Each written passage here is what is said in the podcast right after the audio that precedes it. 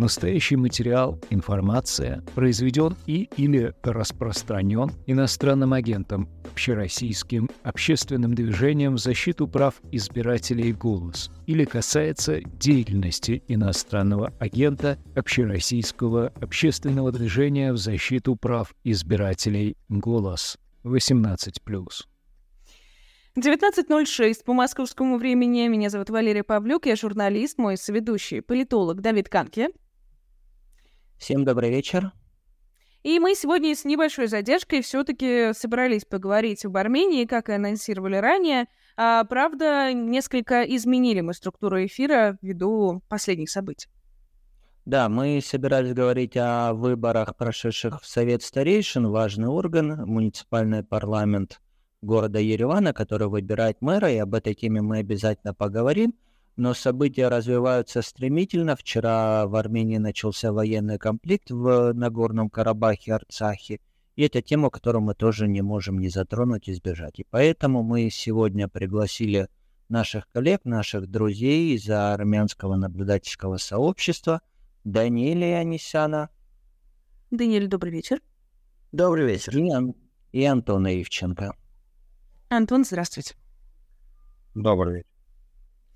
Давайте сразу к последним событиям. Собственно, как сейчас реагирует Ереван, э, как вы сами отреагировали на произошедшее. Давайте, Даниэль, с вас начнем.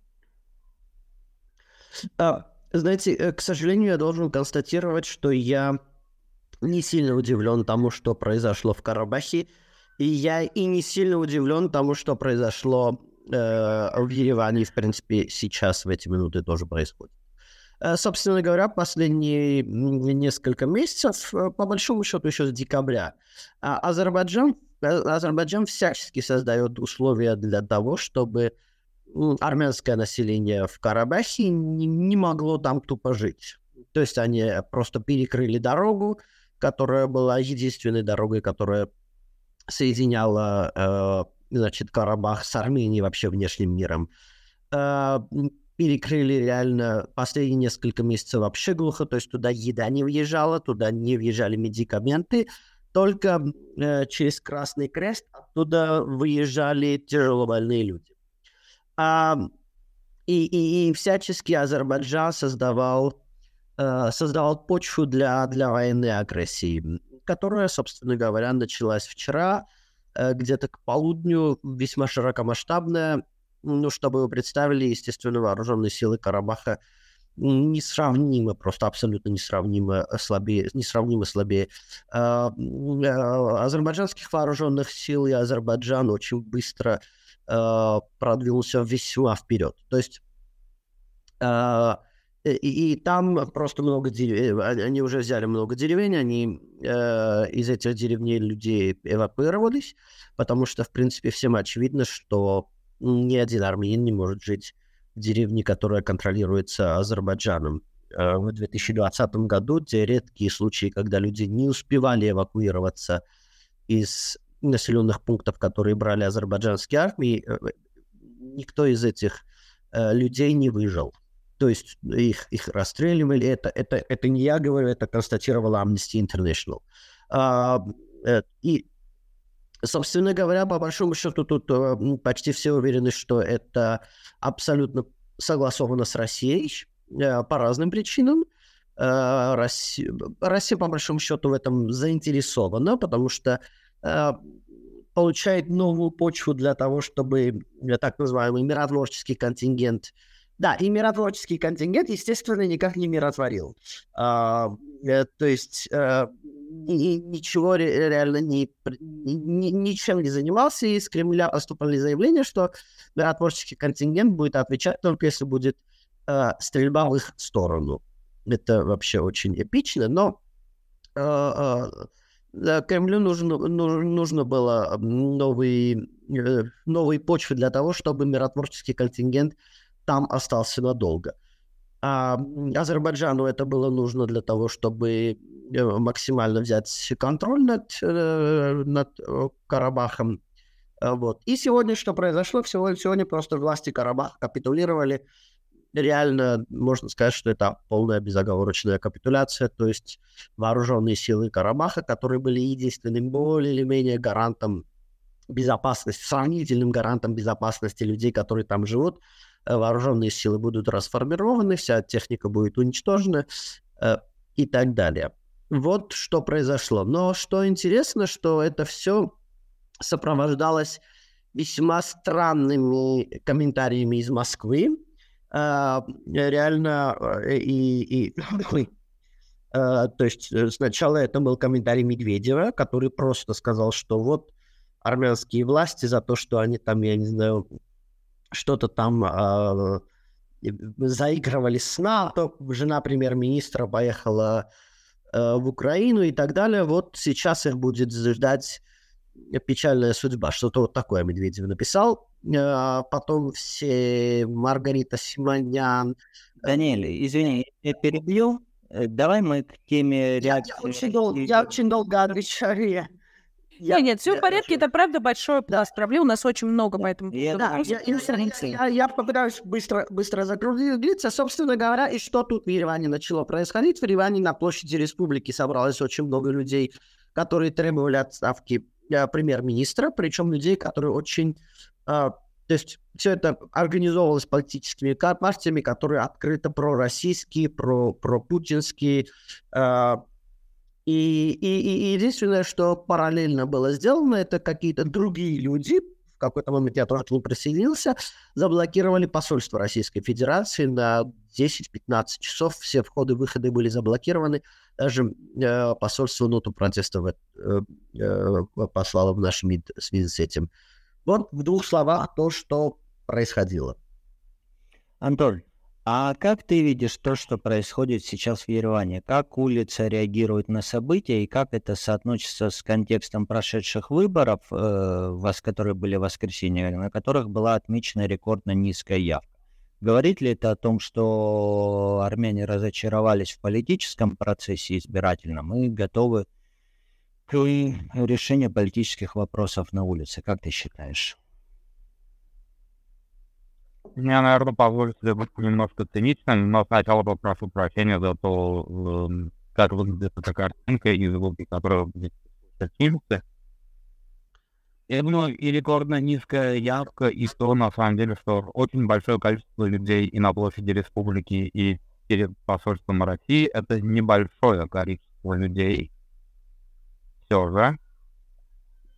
Э, плюс то, как протекает жизнь остального города — на фоне очень драматических событий. Мне кажется, люди немного в оцепенении. Я бы не сказал, что армяне не готовы решать вопросы политическим путем, не готовы участвовать в политической жизни. Люди в оцепенении, они в замешательстве из-за того, насколько противоречивыми были сигналы э, последние полгода, последние три года, насколько они отличаются от э, официальной доктрины, которая существовала 30 лет, от того, как люди относились э, к Карабаху, проблеме Карабаха, Карабахами. Это три разных вопроса, на самом деле, для очень-очень многих людей. И то, что происходит сейчас.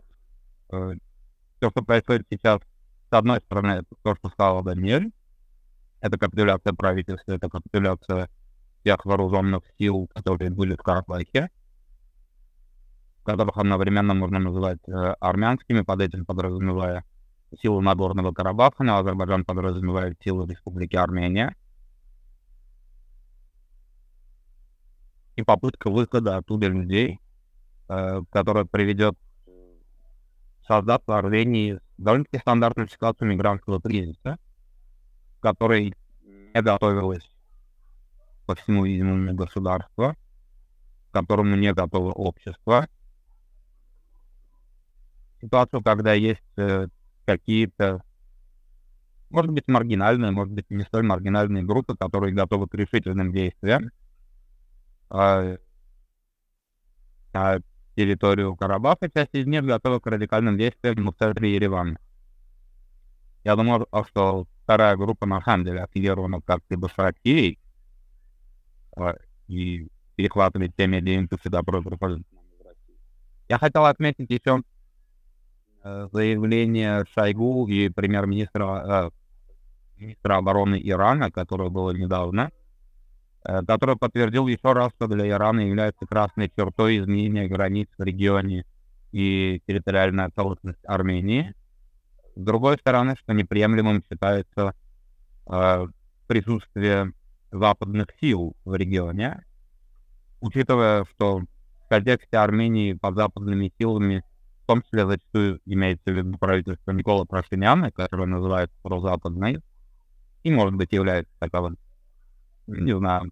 Я, я это читаю как изменение границ недопустимо, изменение правительства вполне приемлемо. И вот сейчас мы в такой ситуации. Мне все еще кажется, что силы, которые настроены на... Э, можем назвать это реваншем в плане реванша революции, или можем назвать просто переворотом, они все еще маргинальны, в широком смысле слова. Но это какой-то определенный человеческий ресурс, я думаю, с определенной гипотетической поддержкой некоторых, некоторых силовиков. Ага. А, Даниэль, а, вот согласны ли с Антоном относительно, Давид спросил по поводу низкой явки, а, действительно ли выход на улицу это все-таки прерогатива маргинальных групп сейчас? Э, знаете, мне кажется, что все-таки группы, которые вышли на улицу, это не люди, которые не голосовали.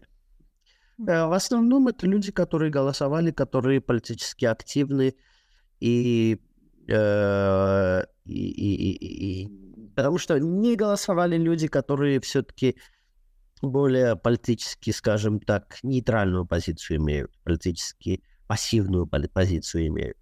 Э, поэтому, э, по большому счету, я, я думаю, что это э, то, что люди не вышли на, на, на участки, то есть не пошли голосовать, многие, у нас рекордно низкая явка. Я бы это связал с другими вещами. Я бы это связал с тем, что э, правящая партия, у которой был самый большой потенциал э, с точки зрения э, избирателей, э, не очень удач, удачную кампанию сделали, и они, они просто своими же ошибками потеряли очень много электората, их электорат просто не пришел на выборы. И, и второе, или даже на самом деле первое, это как бы фон посреди комнаты, это вопросы безопасности, да, потому что, в принципе, у каждого человека есть а, какой-то объем а, возможностей восприятия новостей, восприятия, там, я не знаю, вещей, связанных с политикой и так далее. И этот объем почти полностью занят а, вопросом безопасности. И там просто не остается места, чтобы политические партии могли дойти до избирателей и а, э, получить внимание избирателей, представить свои программы, свои команды и уговорить избирателей, чтобы избиратели за них проголосовали. Это на самом деле серьезная проблема и касается вс- э, э, почти всего, что происходит в Армении. Да? То есть, например, когда мы обсуждаем конституционную реформу, мы никак не можем организовать какие бы то ни было общественные слушания, потому что на эти слушания практически никто не приходит хотя обсуждаем очень важные вопросы. А, так что это, это, это тоже надо очень э, весьма учитывать. Антон. А, а я, я, должен, я должен сказать, что по большому счету люди, э, может не все, но большинство людей, которые вышли на площади, те, которые были там самые активные, это люди не новые, это люди, которых мы давно знаем, это люди, э, часть из которых штурмовала здание правительства еще 10 ноября, когда, 10 ноября 2020 года а когда был подписан трехсторонний договор между Арменией, Россией и Азербайджаном по прекращению огня. И тогда они захватили здание правительства, кстати. А, устроить переворот у них все-таки не удалось, но здание они тогда захватили. Сегодня они, э, то есть вчера они почти те же люди сделали почти то же самое. Ну, попробовали сделать то же. То есть сказать, что это что-то такое вот новое, неожиданное, нет. Это политические силы. Что? И я тебя все же перебью попробую Антона в наш разговор подключить.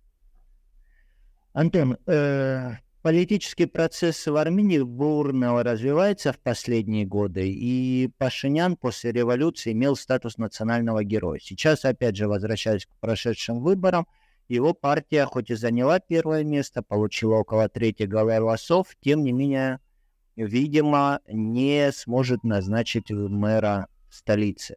Как думаешь, вот события, произошедшие во вторник, которые происходят сейчас, кого армянское общество назначит в них виноватыми? И как бы, если бы выборы состоялись уже не в прошедшие, а в следующие выходные, они бы отразились на их результатах? Если бы отразились, конечно. Э, я воспользуюсь правом не отвечать на последний вопрос, потому что это слишком для меня, я не знаю. Я, я уверен, что во всех подобных ситуациях определенно, когда мы говорим об армянском обществе, есть, конечно же, одно армянское общество, но группа в нем, поляризация в нем довольно-таки сильная. Это правда, это не, не катастрофа, но наше общество довольно-таки поляризовано. Будут люди, которые на выборах следующее воскресенье поддержали бы Никола Пашиняна, потому что вот теперь понятно, он говорил правду, выборы, которые должны подтвердить нашу независимость, мы должны сохранить нашу независимость, поддержав эту партию и Никола Пашиняна лично. И, безусловно, будут Какие-то технические неполадки, к сожалению, Антона сейчас я не слышу. И группы будут расти. Плюс... А. Это был самый эффектный момент. Да, да, я говорил о том, что я... Да, я вернулся, поэтому ты уверен, что... Да, да. Э, я уверен, что группы, которые поддержали бы Никола Пашиняна в ближайшее воскресенье на парламентских выборах, если бы они были, а, и группы, которые бы точно решили, что это их возможность избавиться от Никола Пашиняна, росли бы примерно пропорционально. По крайней мере, обе эти прослойки в армянском обществе есть, поскольку оно правда крайне поляризовано. И подход к одним и тем же событиям, восприятие одних и тех же событий у этих групп кардинально противоположно. В разговорах со мной сегодня просто обычные люди, которые обсуждали со мной выборы в Ереване, и то, как мало голосов не хватило э, ну, партии «Гражданский договор» и гипотетической коалиции, которую собирались создавать. Говорят о том, Никол говорил правду. Это выборы, которые должны подтвердить нашу независимость. Это выборы нашего суверенитета. И вот, ах, если бы мы не обращали внимания, и тут я хочу сделать отсылку к тому, что сказал Даниэль, к ошибкам во время их предвыборной кампании. К этим ошибкам я приписал бы в том числе такое обширное использование административного ресурса, который был просто заметен на улицах, заметен на маленьких и больших демонстрациях, на дворовых встречах в том числе. Ну, то есть на встречах избирателей и, э, депутат, и кандидатов, на которые кроме кандидатов приходило 2-3 партийных, еще человек 10-15 учителей, воспитателей детских садов, работников библиотек и так далее. То есть очень классический административный ресурс, который в этом случае просто сопровождал э, агитационную группу. Я думаю, что на многих в том числе это могло повлиять негативно, потому что когда ты узнаешь о том, что партия, возглавлявшая революцию, проводит абсолютно рядовые митинги с участием административного ресурса, и без этого ресурса она бы выглядела примерно наравне с некоторыми оппозиционными партиями, но это отталкивает. Это отталкивает из-за непринципиальности, в первую очередь. Я думаю, это имело свое влияние. Хорошо, Даниэль, у меня к вам тогда вопрос. Согласны ли с Антоном относительно поляризации общества, действительно ли она такая значительная, и, по вашему мнению, повлияло бы происходящее на результаты по партии Никол Пашинян? Я, я на самом деле абсолютно согласен с Антоном, то, что э, результаты, э, результаты таких гипотетических выборов в ближайшее воскресенье, э, на них бы подействовало эти события в обоих направлениях. То есть во время предвыборной кампании партия Никола Пашиняна очень сильно акцентировала то, что вот это выборы за суверенитет. Эм, их самый последний самое последнее шествие митинга они назвали шествием за суверенитет.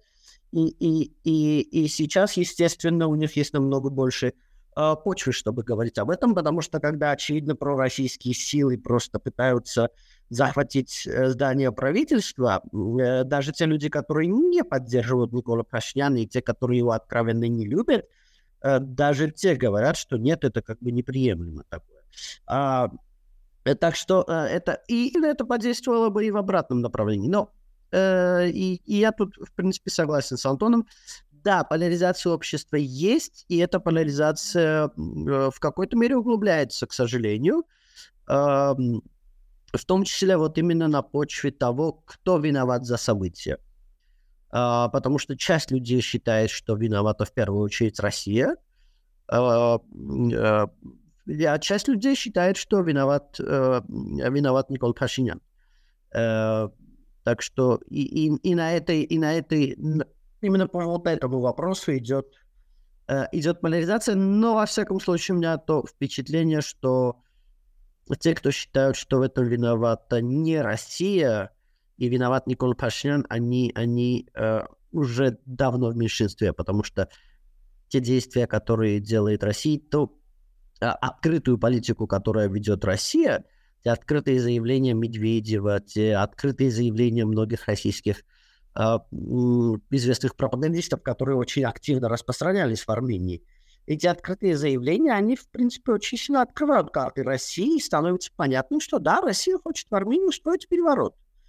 А, и, и, и, естественно, заявление касательно самого конфликта, потому что Россия единственная страна среди тех, которые я слышал, которая призвала обе стороны э, к прекращению боевых действий, потому что весь остальной мир – ну, Турцию не считаем, Турция — союзник Азербайджана, там все понятно. Весь остальной, остальной мир очень точно говорил, что Азербайджан должен прекратить э, боевые действия. И Россия была единственной, единственной страной, которая вот так... Это тоже очень сильно э, воздействовало на, на точку зрения общественности касательно того, кто виноват, а кто нет. И, естественно, заявление российской стороны о том, что, о том, что миротворцы вообще-то они не должны творить мир, миротворцы должны, имеют право э, применять силу только если применяется сила в их адрес. Что-то, что, ну, я не знаю, как-то противоречит самому слову миротворец. А, хорошо, одно уточнение к Антону хотела бы э, его адресовать. А, по поводу, собственно, вот э, Пашиняна, а, несогласия с политикой Пашиняна или вот э, причины происходящего непосредственно в отношениях с Россией. А как оппозиция в такой ситуации может вообще эту повестку на себя перетянуть? Потому что вроде как критиковать Пашиняна в этой ситуации, как вы сами говорили, относительно суверенитета, тяжело. А, ну, а с Россией-то и сделать что можно? Предложить избирать. Как вам кажется?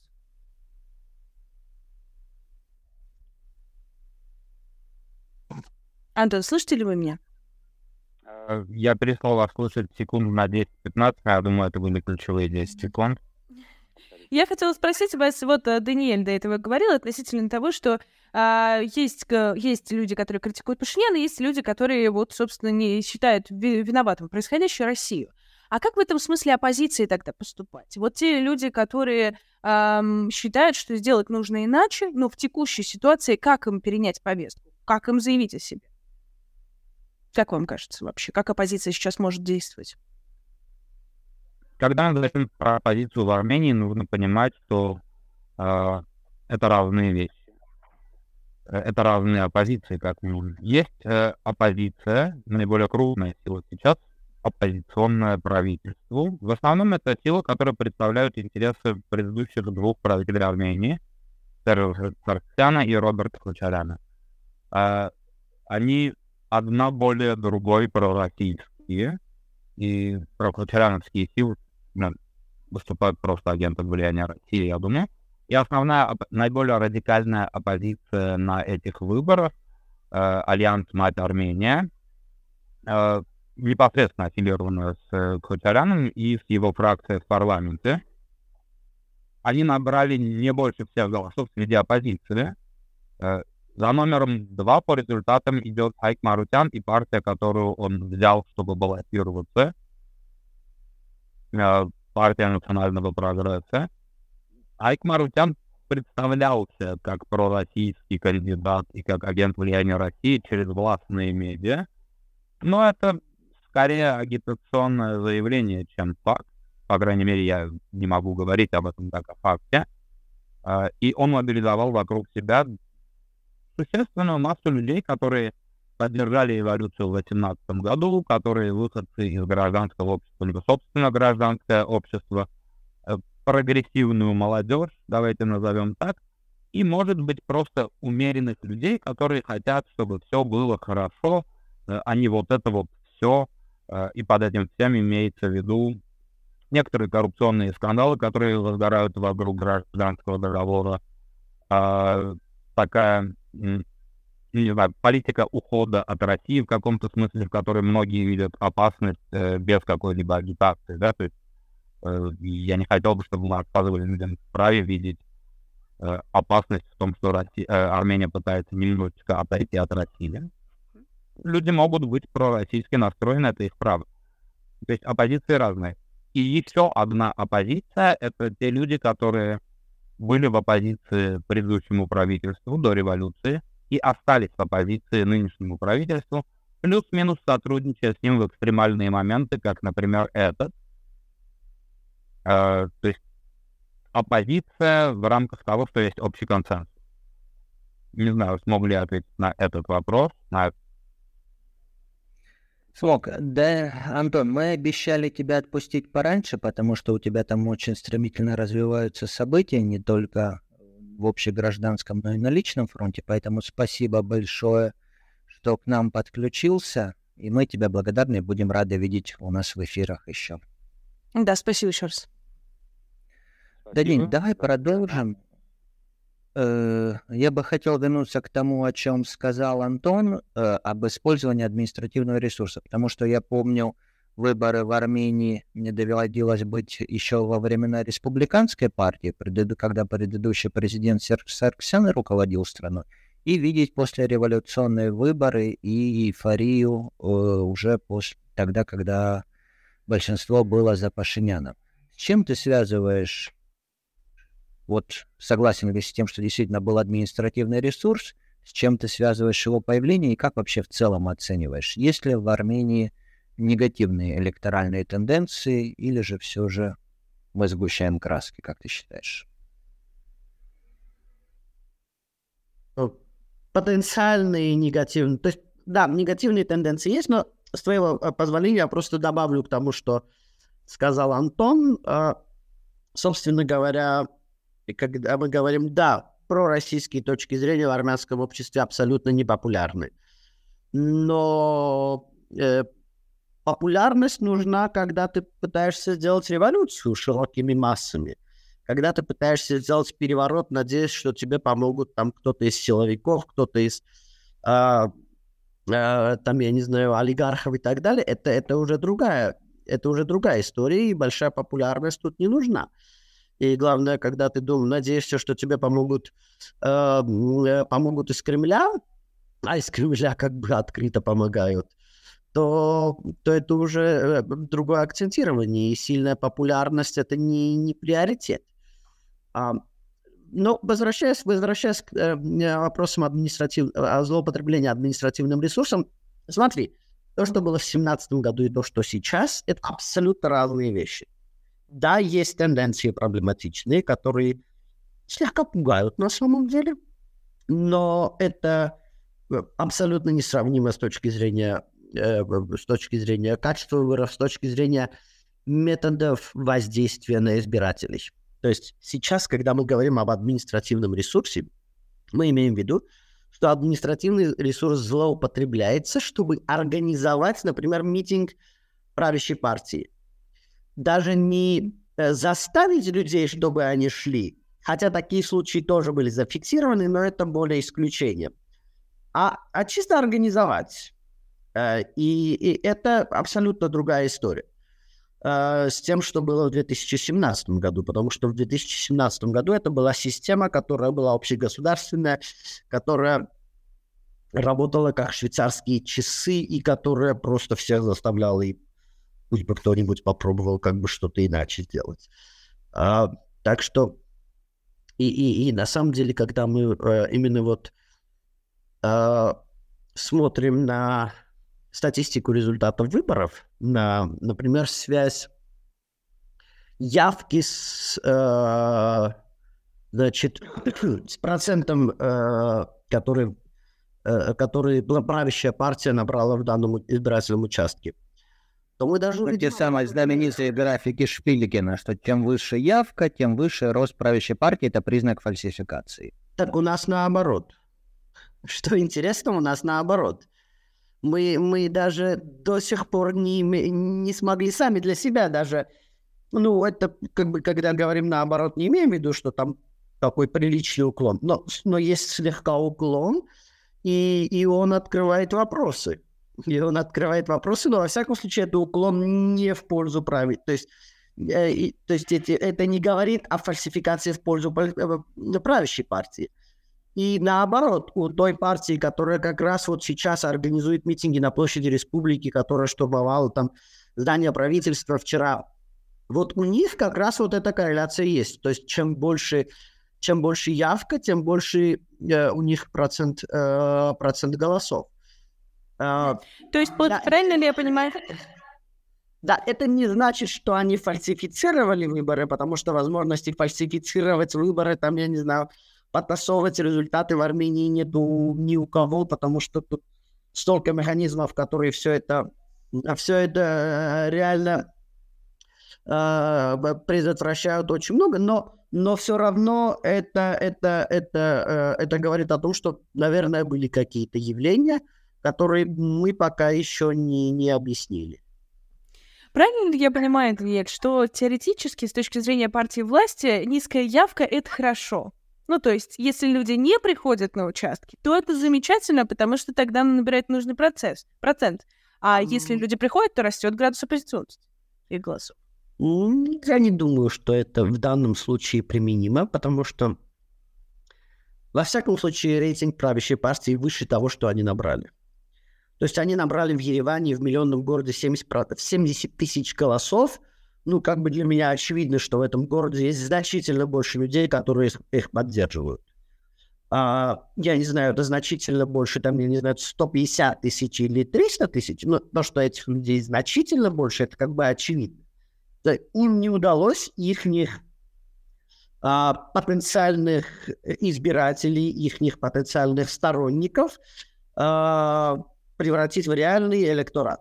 Это им не удалось. Сейчас многие, Антон тоже очень хорошо объяснил. На самом деле, я, я согласен. Они на самом деле вместо того, чтобы ставить акцент на, на электорат, на, на, на народ, они поставили акцент на, на админресурс.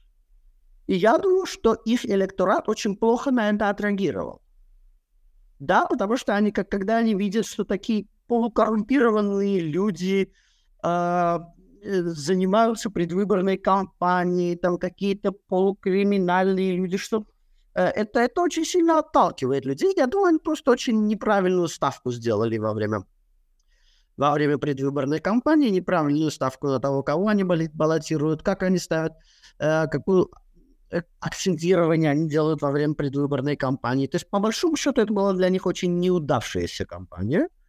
И они откровенно ну, они заняли, конечно, первое место, но они откровенно проиграли, потому что они даже с, с партией, которая, в принципе, наверное, с, готова с ними пойти на коалицию, и они тоже, скорее всего, готовы с этой партией пойти на коалицию, так сказать, партия республики, такая полностью прозападная, абсолютно прозападная партия. А, даже с этой партией у них нету сейчас большинства. То есть даже если они создадут эту коалицию, у них 32 места из 65. То есть э, они так откровенно, откровенно проиграли, и я думаю, что низкая явка им нет, не, не сыграла на руку. И они сейчас, скорее всего, они сейчас будут очень сильно заинтересованы в том, и уже в кулуарах они это говорят, чтобы были новые выборы, чтобы мэр не избрался, потому что по нашему законодательству, если на первом заседании городского совета мэр не избирается, то э, правительство распускает городское соб- э, собрание и назначает новый выбор. В таком сценарии у нас где-то в середине, в середине декабря будут новые выборы, и по большому счету партия власти в этом заинтересована. А, ну нет, простите. Ну хорошо, Лера, уступаю. Я все-таки уточнить по поводу этого момента. А, хорошо, а что в таком случае необходимо сделать? Вот а, чтобы не избрался мэр, нужно, чтобы что произошло? Ну, я, чтобы не избрался мэр, нужно, чтобы или 33 из 65 э, членов Горсовета не пришли на первое заседание, то есть просто не, не, было, не было бы кворума, э, либо 33 из 65 проголос... Э, был бы один кандидат, против которого проголосовало бы 33. То есть, И это только одна попытка, не будет второго шанса. Э, там, там, я сейчас приду к этому. Сейчас, сейчас приду к этим процедурам, там на самом деле три, три этапа. Но по большому счету, если кто-то хочет Э, чтобы мэр не избрался, ему нужно 33 голоса из 65 у гражданского договора вместе с партией, которая... Кстати, не очевидно, что эта партия согласится на новые выборы, потому что они, в принципе, неплохой результат для себя набрали, но даже вот с ними у них 32. Процедура, по большому счету, следующая. А, первый, на первый тур могут баллотироваться, э, значит, э, из, из всех партий, то есть, а, может быть, пять кандидатов, потому что у нас пять партий прошло в горсовет, в горсовет. А может быть пять кандидатов, и если никто не набирает 33 голоса, то двое, набравшие э, максимальное количество голосов, идут во второй тур. Если во втором туре они набирают равное количество голосов, что гипотетически возможно, да, там, я не знаю, кто-то не пришел, кто-то... Есть из тех, кто избрался, люди, которые сейчас в тюрьме. Uh, есть, кстати, сейчас уже, по-моему, двое. Uh, двое на, uh, под арестом. Вот, предположим, вот, ну, они могут, конечно, сложить себя полномочия, и тогда по, э, следующий по списку придет. Но гипотетически, да, то есть если оба набирают равное количество голосов, то идет третий тур, а в третьем туре просто тот, кто набрал больше голосов, тот и побеждает, вне зависимости от того, больше голосов это 33 голоса или это меньше. То есть даже если придут там, я не знаю, 50 человек всего лишь и, и 26 проголосуют за кого, кого-то одного, то этот кто-то э, э, будет избранным мэром. Э, ну, если в третьем туре тоже набирают равное количество голосов, то, то там уже мэром становится тот, кто старше по возрасту. А гипотетически... А, кавказский получается.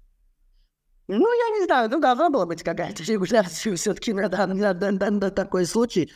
Но во всяком случае, даже если, например, правящей партии удастся набрать э, кого-то Э, из других партий уговорить, чтобы они проголосовали за, за кандидата от правящей партии. Да, одного найдут, у них будет 33, и они изберут мэра. Окей, а что дальше? Как они будут дальше править городом? Потому что им для очень многих решений будет нужно, то есть для всех решений им нужно будет 33 голоса.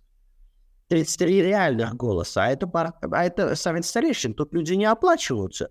Тут у людей часто бывают свои дела, они часто а, отсутствуют от э, заседаний. Кто-то может быть за границей в командировке, в отпуске, там, я не знаю, в декрете. И, и когда у тебя всего 33 голоса, причем один из этих голосов вообще из любой партии, как какой-нибудь перебежчик, а, править городом очень трудно, потому что там нужно бюджет утверждать, там нужно программу утверждать, там нужно очень многое количество.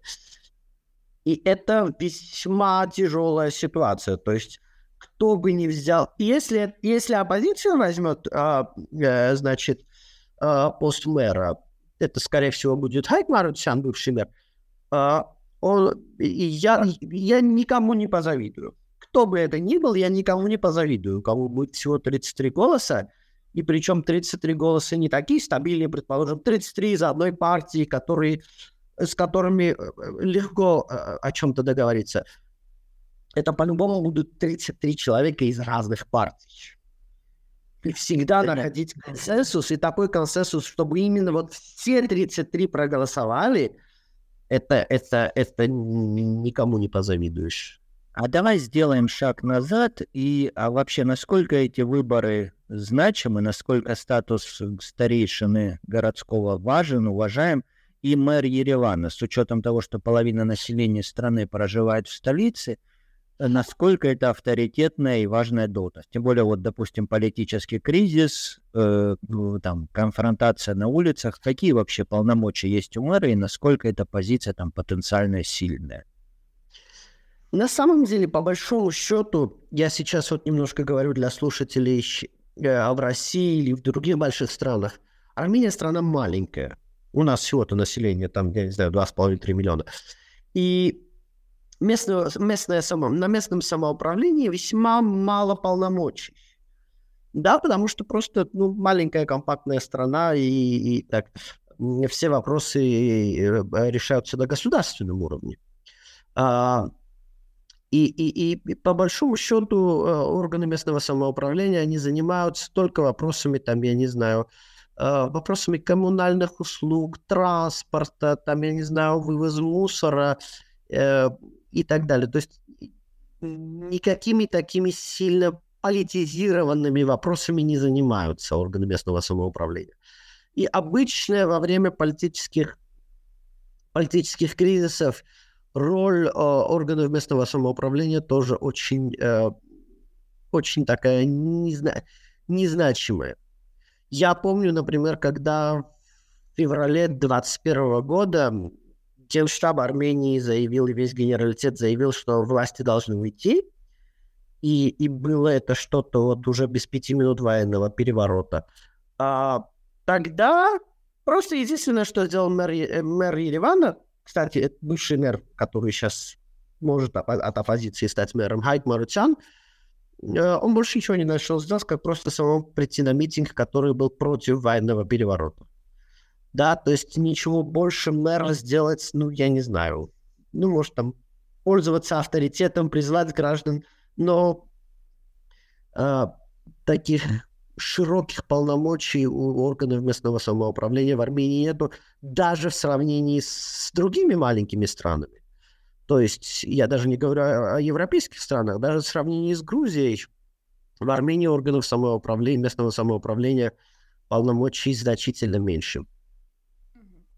Прежде чем мы продолжим, хочу призвать наших слушателей, собственно, задавать вопросы в комментарии к трансляциям. Можно писать, я вижу, много людей смотрят в лайфе, поэтому можете оставлять свои комментарии, интересные вопросы. Мы, конечно же, переадресуем и зададим нашему сегодняшнему гостю. А я все-таки вернусь, наверное, немного назад. Вы говорили относительно того, что а, партия власти выступила не очень хорошо, и, в общем, выборы, перевыборы на самом деле для нее были бы не очень-то и плохи. А учитывая текущие обстоятельства, вот вся ситуация с э, Карабахом сейчас не создаст ли дополнительную напряженность, плюс еще перевыборы? Как вам кажется? На самом деле, на самом деле очень трудно сейчас вот э, сейчас предсказать, как вся эта ситуация э, подействует, потому что еще вообще непонятно, как эта вся ситуация будет развиваться.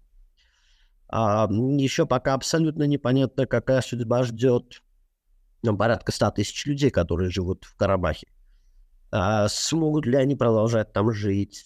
Смогут там долгосрочно или краткосрочно? Или вообще не смогут, и они сейчас, вот, я не знаю, в течение недели переедут в Армению.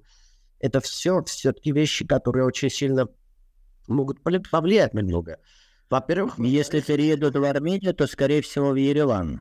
И вот как раз в контексте. А, не знаю, но даже если они... Э, да, то есть даже если они не переедут в Ереван, даже если они сами не будут активно участвовать в политике, сам факт, что все-таки все, Карабах а, полностью потерян, и армяне, армяне из Карабаха, несмотря на всю, там, я не знаю, кровь и все ресурсы, которые потратились за десятилетия все это кончилось тем, что просто армяне, э, армяне из Карабаха э, мигрировали. А это, это все-таки э, серьезный вопрос, и он, и он, и он может на многое подействовать, причем даже неоднозначно в, как, в каком направлении. А, это с одной стороны. С другой стороны, с вчерашнего дня фактически началась открытая конфронтация между армянскими и российскими властями и, и вообще непонятно, чем это закончится, куда это пойдет. Да, то есть, когда Дмитрий Медведев, мягко говоря, не последний человек в вертикали российской власти, открыто говорит такие вещи про, про Пашиняна, когда наш секретарь Совета Безопасности да не, Лесминедный Медведев в последнее время говорит и пишет столько много всего, что к нему отношения... Я хочу, да. Я, но на то, что Медведев написал, это никак не выходит из контекста того, что, э, что происходит, и никак не выходит из контекста того, что, э, что российская, ну, кремлевская, извиняюсь, кремлевская пропаганда э, активно э, продвигает. И сегодня уже «Медуза» опубликовала э, методичку, которую Кремль или аппарат президента, значит, распространил лояльным э, средствам массовой информации. Э, и, и, и кто не в курсе скажет, что это методичка, которая говорит, что все, что произошло в Карабахе, нужно обвинять армянские власти и их западных покровителей. А, это, это все реально вот, да, это назревало, это вот так тлело как-то медленно, но э, После, да, последние, там, я не знаю, пару недель это немножко интенсивировалось, то есть гумпомощь, которую Армения послала в Украину. Правда, это очень нейтральная гумпомощь, то есть там просто компьютеры школьникам, которые учатся заочно, но все равно это гумпомощь Украине, это, э, это политически очень такой э, э, вызывающий шаг. Э, жена премьер-министра поехала, там встретилась с Зеленским и так далее, по-моему, даже в Бучу. То есть это, это все политические, армяно-американские военные учения, которые, по-моему, сегодня у них был последний день, то есть э, это тоже вот что-то новое.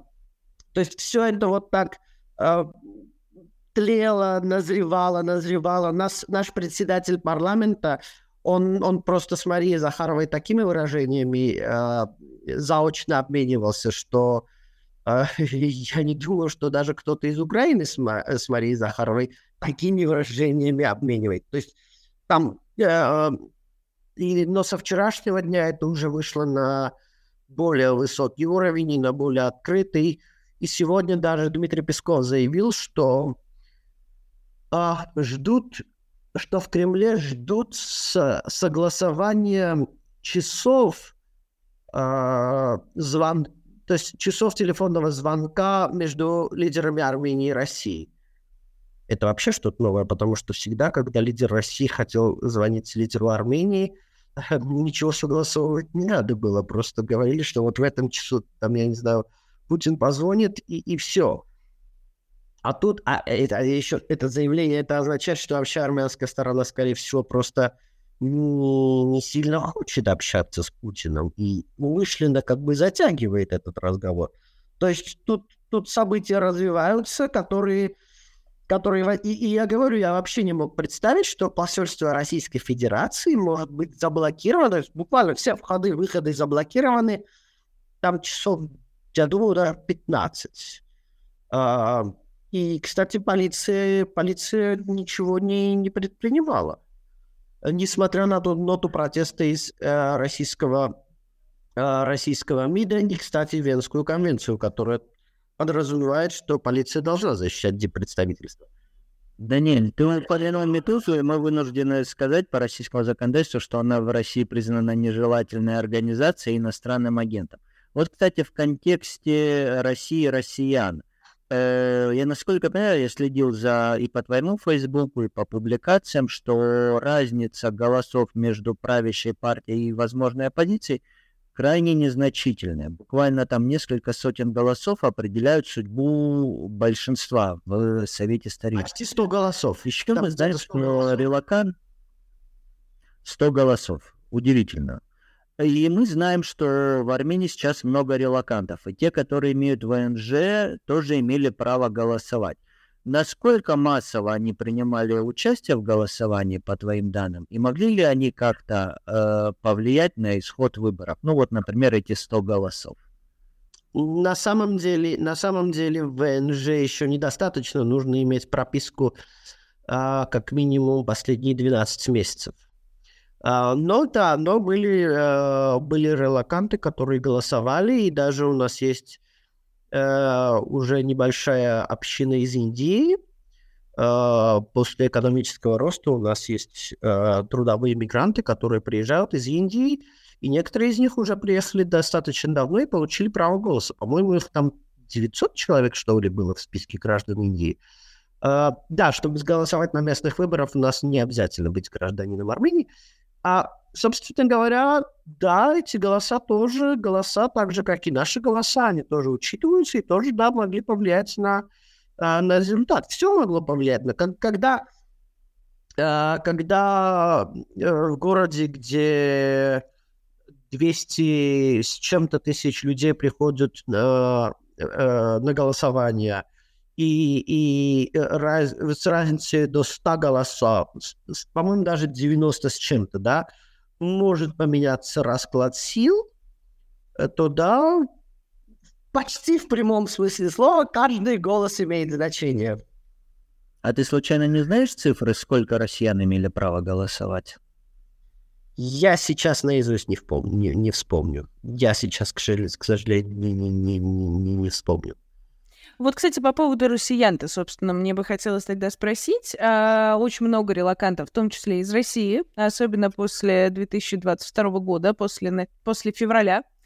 А, как они вообще, как общество на них реагируют, как политики, в том числе, допустим, оппозиционные, играла ли это какую-то роль для, вот, собственно, для избирателя или нет? Слышны ли были какие-то лозунги, какие-то возможно, по часть программы каких-то. Было ли как-то это отражено?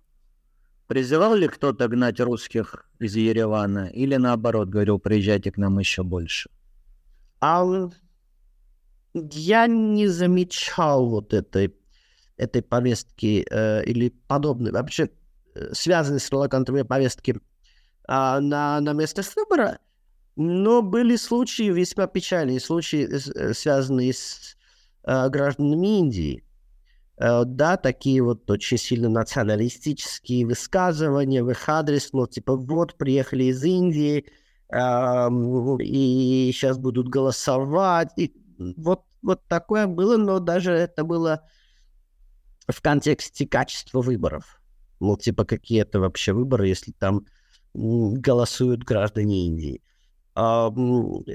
Такое было. Но, но я ничего касательно вот именно российских релакантов не, не замечал. И в программах тоже, я думаю, ничего, ничего особенного э, не было.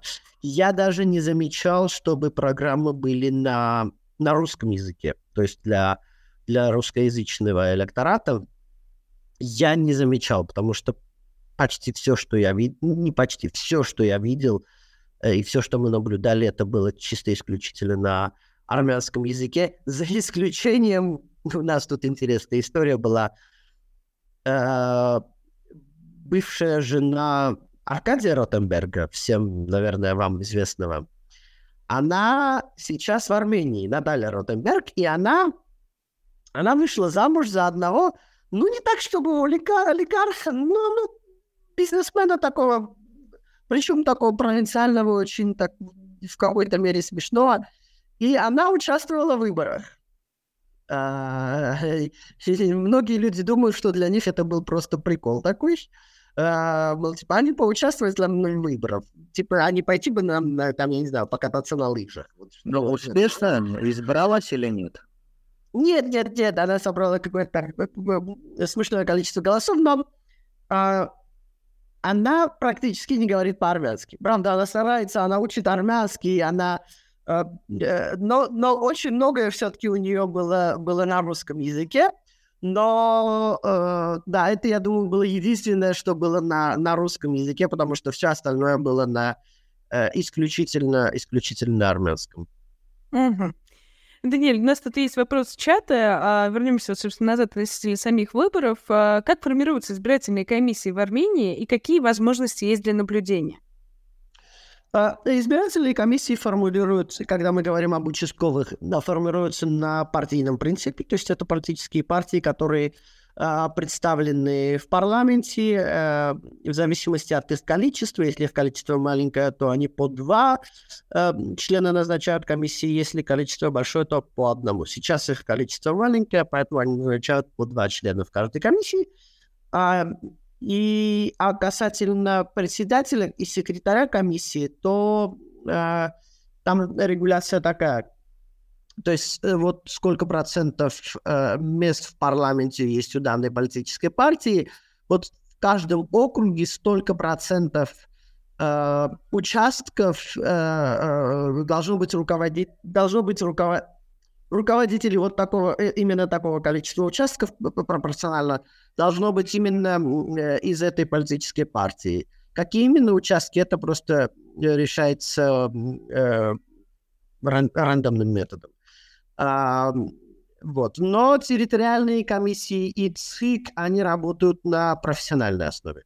То есть они не, э, не формируются на, полити... на, на э, политической или со стороны политических сил, они считаются профессиональными органами. ЦИК избирается парламентом.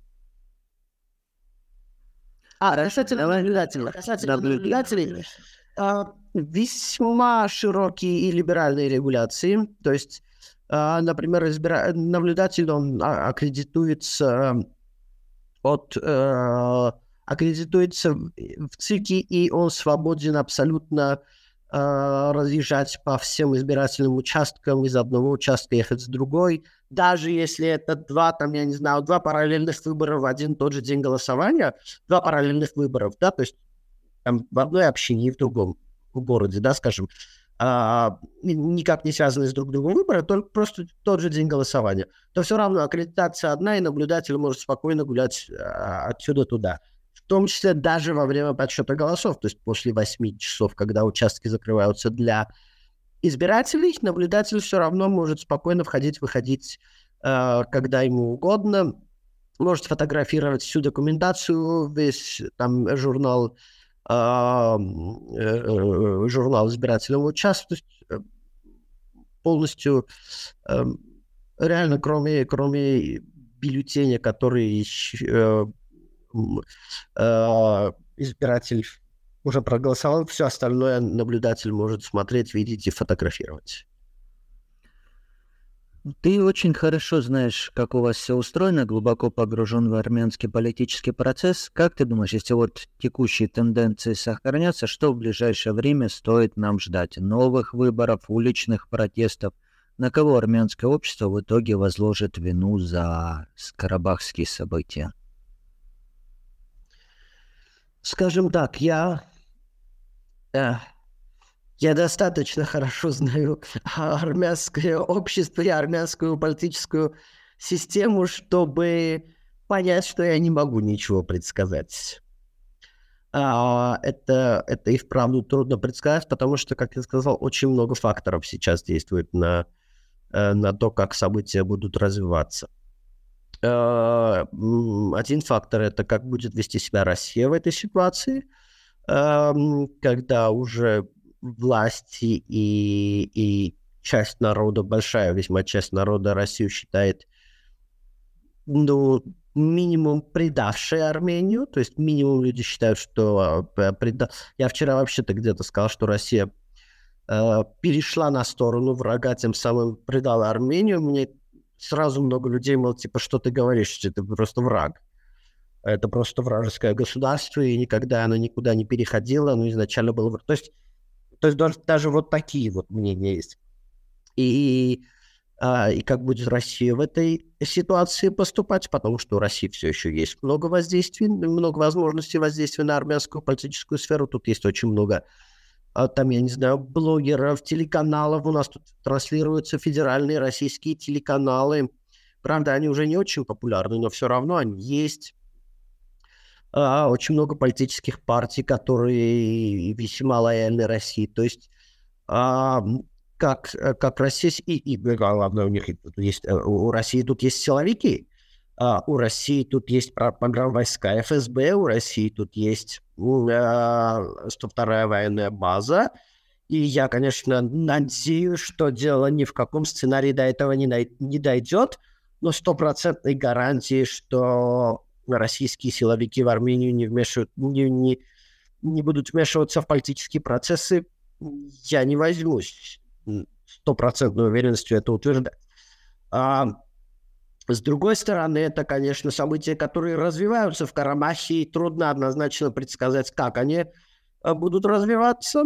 и чем это все закончится или не закончится, или а, в каком направлении это все пойдет, потому что, например, завтра будет а, заседание Совбеза ООН, который э, созван а, по, по требованию Франции.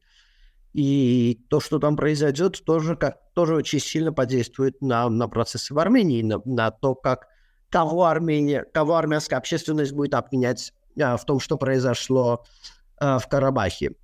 И, и завтра тоже назначены э, переговоры между представителями Карабаха и Азербайджаном. А, завтра в азербайджанском городе Евлах, по-моему, э, будут эти переговоры, и трудно сказать, чем, чем это закончится. А, так что и, и в Карабахе очень тяжелая гуманитарная ситуация, то есть там нету света, нету газа, нету еды, нету э, медикаментов, там, э, то есть даже без, без войны у них очень тяжелая ситуация была.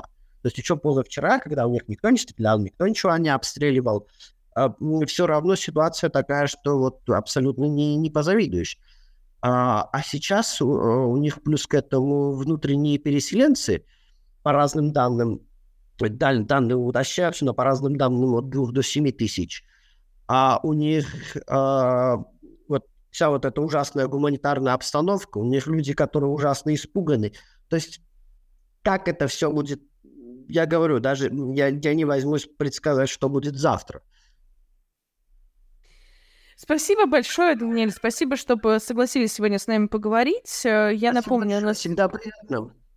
И да, мы еще обязательно, я думаю, вернемся к теме Армении. Вы нам еще подсказали сейчас и нашим зрителям, зачем следить, куда смотреть. Будем внимательно следить. И если вдруг будут перевыборы, то, я думаю, снова соберемся, поговорим по этому поводу. Поэтому спасибо, что разъяснили, и ситуацию стало как-то понятнее. Спасибо большое. Ну, а нам с тобой остается, Давид, только резюмировать. Да, события в Армении развиваются очень стремительно, и вообще мы видим, что мир вокруг пришел в движение, и происходит много всего интересного, важного, иногда страшного и трагичного. Нам ничего другого не остается, как наблюдать за этими процессами, говорить о них, и я бы хотел поблагодарить сегодня наших слушателей, кто нас смотрел, кто задал вопросы, и помогайте лайками, шерами. Для нас важно это, и мы очень благодарны нашим гостям, что получился, мне кажется, такой интересный и важный разговор. Да, действительно, разговаривать будем не только про, собственно, текущие события, будем говорить и много о том, что происходило и до этого, про выборы еще обязательно будем говорить, в том числе про выборы в России. Поэтому подписывайтесь на канал, ставьте лайки, пишите комментарии. В описании к трансляции есть ссылки на другие ресурсы голоса. Также можно перейти и посмотреть, там тоже много всего интересного. Ну а на этом мы с вами прощаемся до следующей недели. Всем честных выборов и мира.